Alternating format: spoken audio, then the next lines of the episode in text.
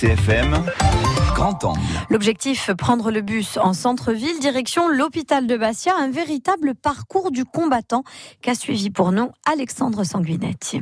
Le rendez-vous est à 11h à l'hôpital. À 10h, nous sommes au 37 boulevard Paoli pour attendre le bus.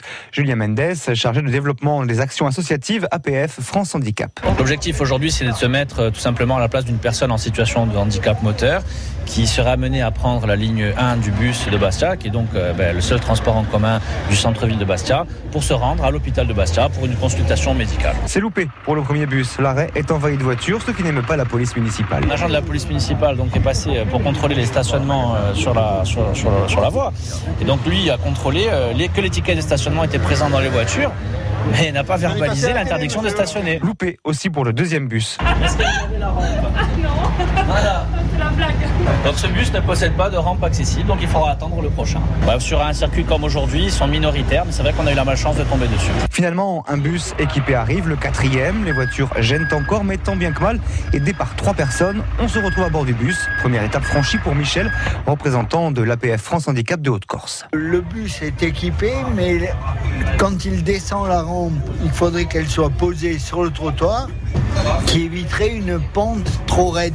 Là, c'est impossible de monter tout seul. Donc, euh, aucune euh, autonomie pour se déplacer. Claude Feignon, lui aussi, a eu des difficultés, même s'il utilise un fauteuil roulant électrique. Euh, seul, ça aurait, été, ça aurait été impossible.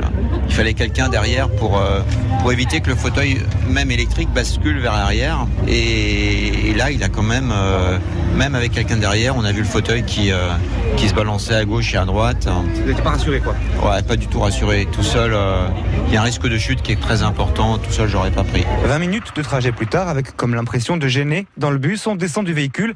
Là aussi, un soutien est nécessaire, mais on est encore loin d'y être. Après une trentaine de mètres, le trottoir s'arrête, tout simplement. Michel est en difficulté. Là maintenant, vous êtes coincé, quoi. Ah, c'est fini, ça y est, on, a plus- là on arrive en dévers et puis sur une route, et c'est la route jusqu'en Ah, il y a haut. des voitures qui passent. Ouais, Jusqu'en haut, jusqu'à l'accueil, donc on est sur la route. Et là, Michel, euh, tout seul, vous auriez pu arriver jusqu'à l'hôpital? Non, j'ai eu beaucoup de mal parce que en plus de d'avoir des problèmes avec mes jambes, j'ai des problèmes avec mes bras. D'accord. Donc je n'arrive pas à me pousser. Propulser. euh, donc là, tout seul, je j'aurais pas pu. hein. Arrivé devant les marches de l'hôpital, il est 11h51, on a loupé le rendez-vous. Ces difficultés concernent les personnes à mobilité réduite, mais aussi les parents avec leurs poussettes, et puis bien sûr les personnes âgées que nous serons tous un jour. France Bleu RCFM.